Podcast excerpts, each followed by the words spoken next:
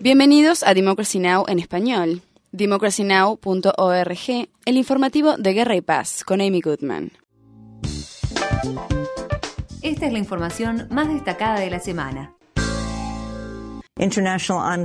El enviado especial de la ONU y la Liga Árabe, Kofi Annan, anunció que Siria aceptó una propuesta de paz de la ONU que solicita un cese del fuego, pero que la oposición siria ha desestimado la iniciativa por considerar que permitirá que el gobierno continúe la represión. El plan incluye un cese del fuego de las fuerzas sirias y una tregua diaria de dos horas en el combate para poder evacuar a los heridos. A pesar del anuncio, no se ha puesto fin de inmediato al derramamiento de sangre. El enfrentamiento se ha extendido al norte del Líbano, donde los soldados sirios destruyeron granjas y se enfrentaron con los rebeldes sirios que se habían refugiado allí. Kofi Annan declaró.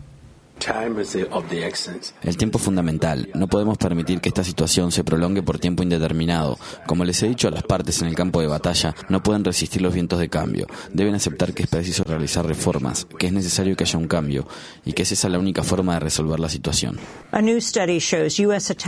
Un nuevo estudio indica que los ataques de Estados Unidos en Yemen han aumentado considerablemente en el último año, según el Bureau of Investigate Journalists, Centro de Periodismo de Investigación en español. Los ataques contra supuestos militantes en Yemen están ocurriendo con la misma frecuencia que el programa de aviones no tripulados de la CIA en Pakistán. Se realizaron al menos 26 ataques militares en Yemen, la mayoría desde mayo de 2011.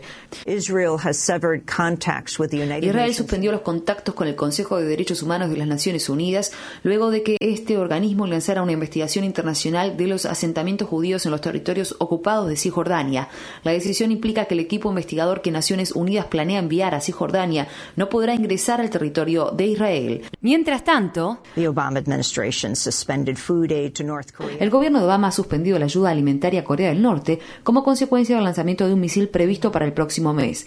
El funcionario del Departamento de Estado, Peter Lavoy, habló ante un panel de la Cámara de Representantes y dijo que Corea del Norte violó la promesa de no lanzar misiles en virtud de un acuerdo alcanzado con Estados Unidos este año.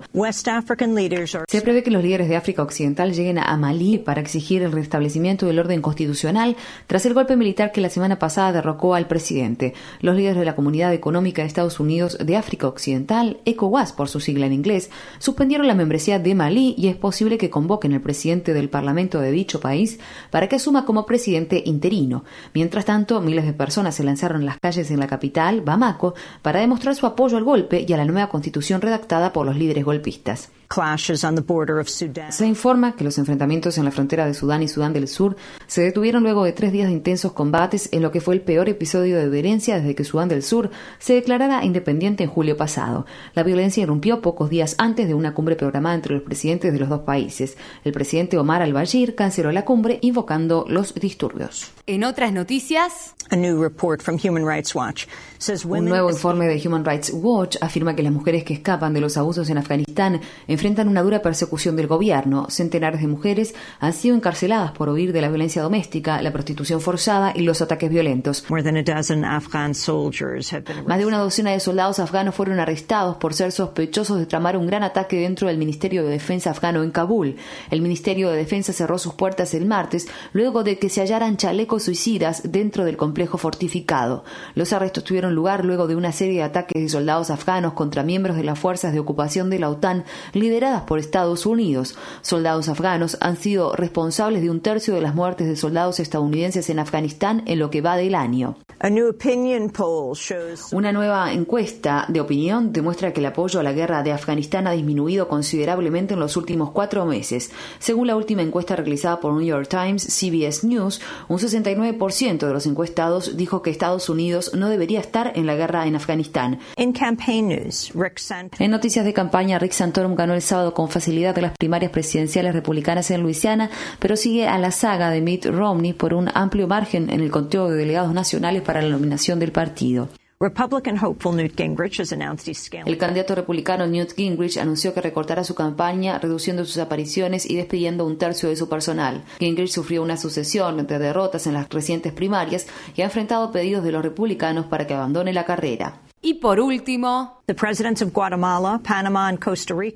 de Guatemala, Panamá y Costa Rica se reunieron el sábado en una cumbre presidencial para debatir fundamentalmente el fin de la denominada guerra contra el narcotráfico mediante la legalización o despenalización del uso y el tráfico de drogas.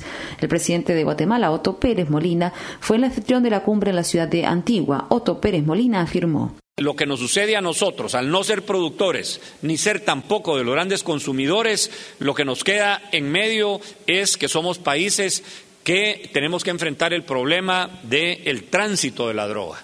Y entonces por eso hablamos de otra idea que sería la despenalización del tránsito. Y por supuesto, para eso tendríamos que discutirlo muy despacio, como todas las otras propuestas que estamos haciendo, no son cosas que en un día o en una sesión pueda llegarse a una conclusión. Para mayor información, visita nuestro sitio web www.democracynow.org barra es. Infórmate bien.